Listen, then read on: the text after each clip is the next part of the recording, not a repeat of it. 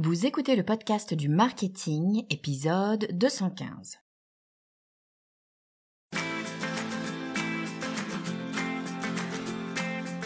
Bonjour et bienvenue.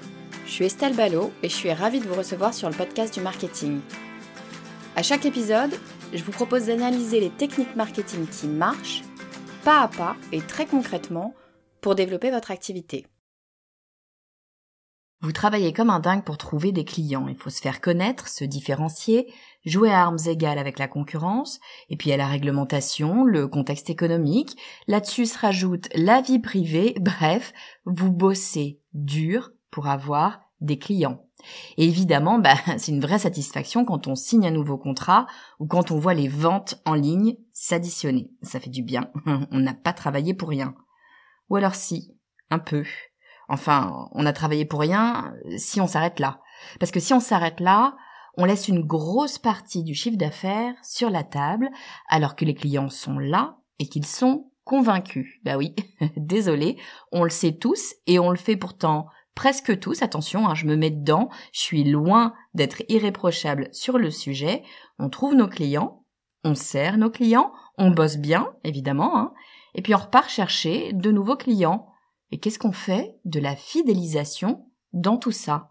Ben, La fidélisation, c'est souvent ce truc qu'on sait qu'il faut faire, mais qu'on ne fait pas. c'est cette dernière étape qui arrive au moment où on est KO de tout le boulot qu'on a fait avant. C'est un peu le dernier chapitre du livre de marketing sur lequel on dit euh, oui oui bien sûr, et puis on a refermé le bouquin. Erreur, évidemment, grosse erreur, mais ne vous inquiétez pas, on va régler ça ensemble tout de suite et voir comment vous pouvez construire une stratégie de fidélisation en béton armé. Bon, mais après tout, vous pouvez être sceptique et me dire, mais Estelle, finalement, pourquoi? Qu'est-ce qui me prouve qu'il faut travailler sa fidélisation? Eh La fidélisation, il faut le voir comme un véritable levier de croissance. Alors j'ai quelques chiffres. Premier chiffre, un client satisfait, il va en parler à trois personnes autour de lui. À l'inverse, un client insatisfait va en parler à 11 personnes. Cette stat, euh, on la connaît bien, on l'a entendu souvent avec des chiffres qui varient un peu, mais enfin, on la connaît. Il y a d'autres stats que je trouve euh, encore plus intéressantes, ou en tout cas des stats dont on parle moins souvent. Une stat notamment qui dit que 4% des clients insatisfaits se manifestent, c'est-à-dire que 4% des clients qui n'ont pas aimé votre produit, votre service, vont venir vous le dire. Mais ça, ça veut dire que 96% des clients insatisfaits vont partir sans rien vous dire. Sans rien vous dire, ça veut dire que vous n'avez pas l'opportunité de comprendre ce qui n'a pas fonctionné, d'améliorer donc ce qui n'a pas fonctionné et peut-être de réparer ce qui n'a pas fonctionné pour pouvoir potentiellement garder ce client. Et ça, garder ce client, c'est intéressant parce que à l'inverse, il y a une autre stat qui dit que si un problème est bien traité, donc si on a rencontré un problème mais que le problème a été bien traité, ben dans ce cas-là, 95% des clients vont rester. Donc je répète, hein, 96% des clients qui vont rencontrer un problème partiront sans rien vous dire, mais en revanche, si le problème avait été bien traité, ils auraient été 95% à rester. Donc c'est ultra, ultra important d'être capable d'avoir cette relation avec votre client qui vous permet de faire en sorte qu'il vous dise où est le problème et de pouvoir, eh bien, régler ce problème pour le garder. Alors aujourd'hui, ce que je vous propose, c'est sept stratégies de fidélisation. Avant qu'on rentre dans ces sept stratégies de fidélisation, je vous redonne quand même mes prérequis. Euh, ils paraissent un peu évidents, mais c'est toujours intéressant quand même de se redonner, je trouve, les prérequis. Prérequis numéro un pour la fidélisation, ça va pas vous surprendre, c'est de comprendre, de connaître votre client. Et ça, ça passe par le travail d'un persona.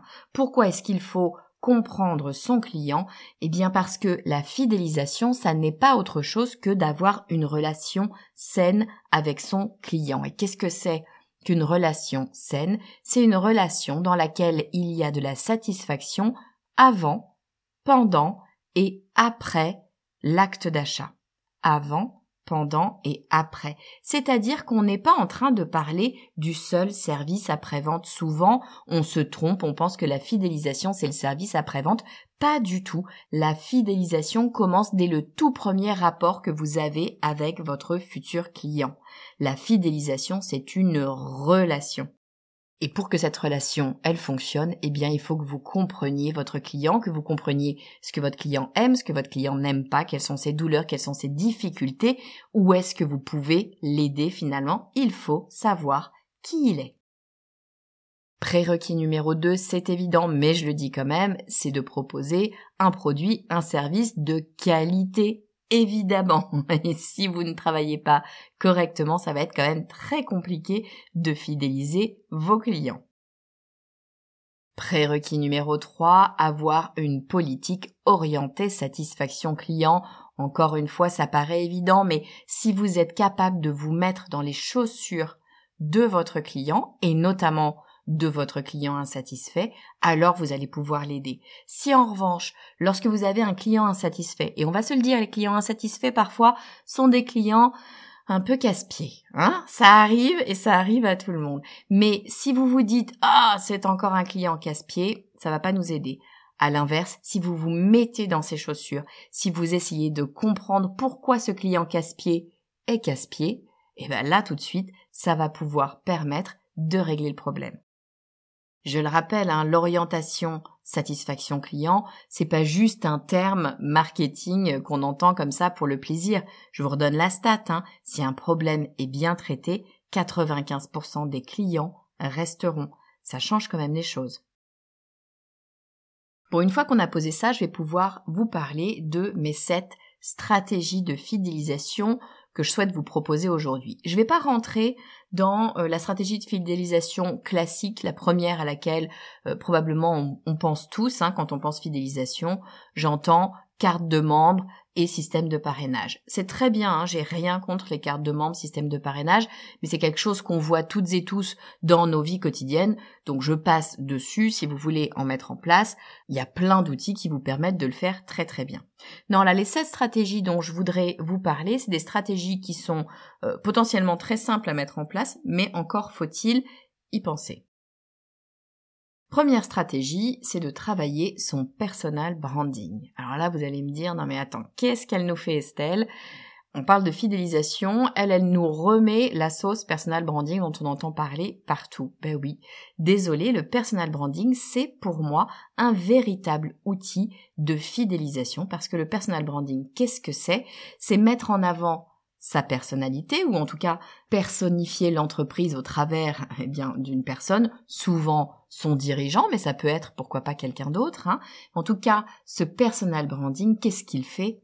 Il permet de créer une relation humaine et donc finalement de créer une véritable relation. Et qu'est-ce qu'on a dit tout à l'heure? La fidélisation, ça n'est pas autre chose qu'une relation saine.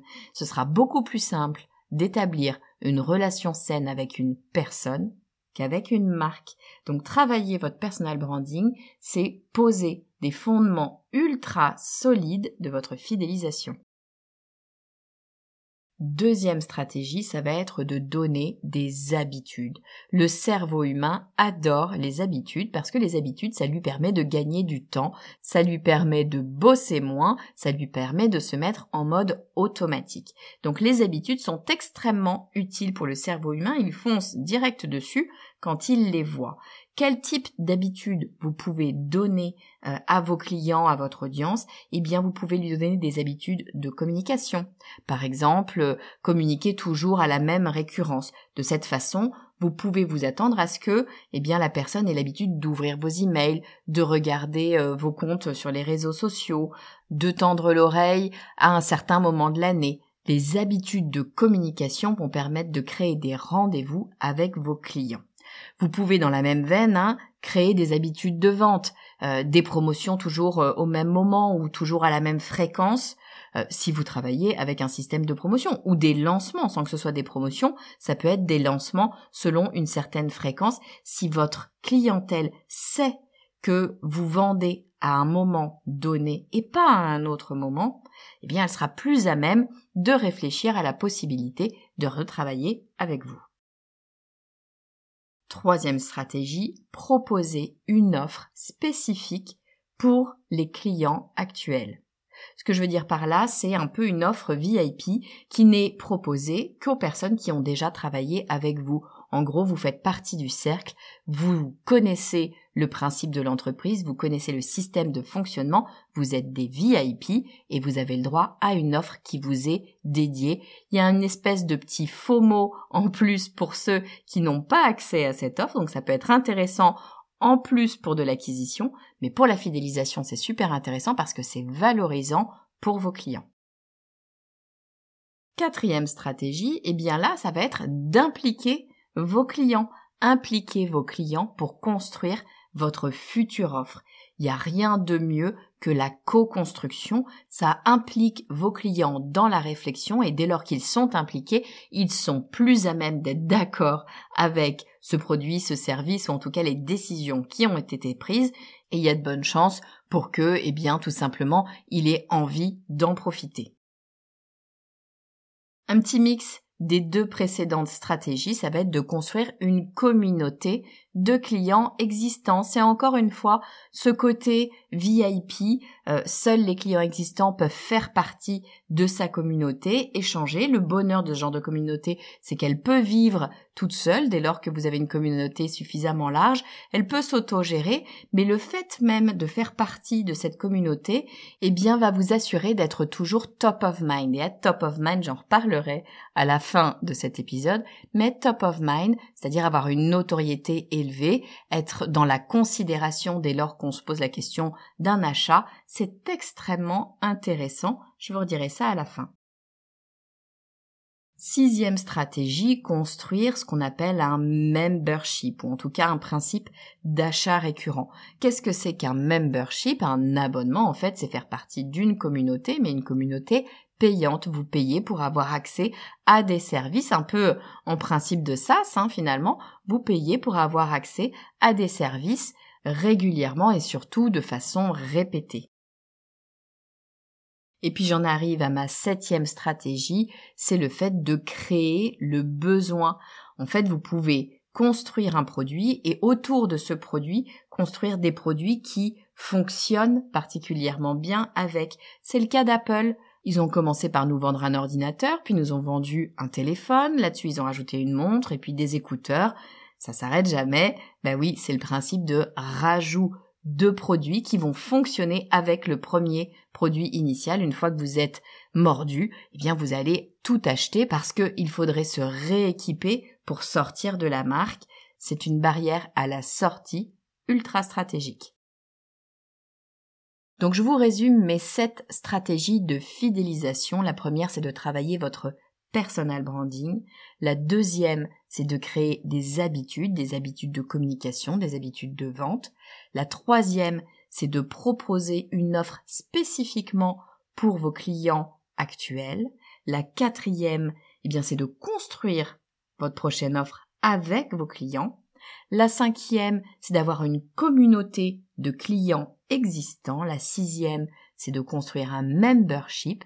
Et la septième, c'est de créer le besoin avec des produits additionnels. Je vous ai dit tout à l'heure qu'il était intéressant d'être top of mind. Mais pourquoi est-ce que je vous disais ça? Ben, Pour exactement l'inverse de tout ce que je viens de vous dire jusqu'ici. Euh, la fidélisation, on est à peu près tous d'accord pour dire que fidéliser ses clients, c'est une bonne idée. Je l'ai dit, hein, j'ai donné les chiffres en, début d'épisode. Euh, trois personnes vont parler d'une expérience positive, beaucoup plus vont parler d'une expérience négative. Et puis finalement, c'est peut-être pas si difficile que ça de conserver un client insatisfait. Oui, et ben ça, euh, c'est pas totalement vrai, ou en tout cas tout le monde n'est pas d'accord là-dessus. Ben oui, il y a un chercheur qui s'appelle Byron Sharp, que je connais bien Byron Sharp puisque c'était mon prof de marketing à l'université en Australie, bien Byron Sharp, qui est l'un des plus grands chercheurs en marketing actuellement, a une théorie qui dit qu'il ne sert à rien de fidéliser. J'en avais parlé d'ailleurs dans l'épisode 176 avec Antoine Suzini, le directeur marketing d'Heineken.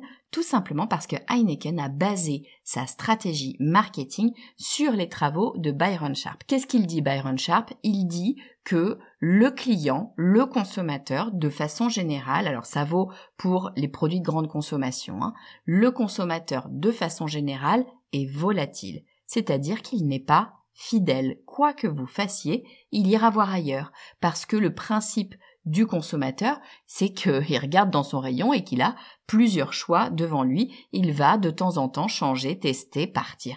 Donc votre client ne restera pas, ne sera pas fidèle quoi qu'il arrive. Partant de là, ça va demander énormément d'efforts de travailler la fidélisation.